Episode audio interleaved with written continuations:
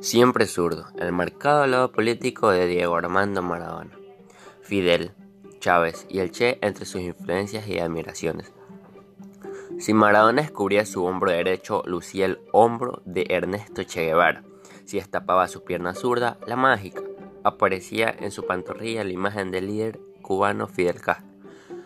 Los llevaba retratados en su cuerpo. Su vocación contestaría ante todo aquello que lo incomodaba. Maradona dijo alguna vez que cuando era un estrella de fútbol mundial tuvo más legitimidad para expresar sus opiniones y sus problemáticas críticas, y que si él quería iniciar una batalla con la iglesia, él simplemente lo hacía.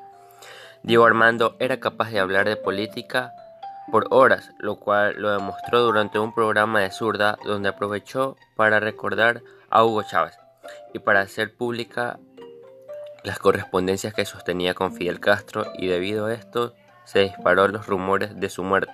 Ahora ambos amigos coincidieron en partir el mismo día, un 25 de noviembre. El dios del fútbol siempre dio toques de zurda.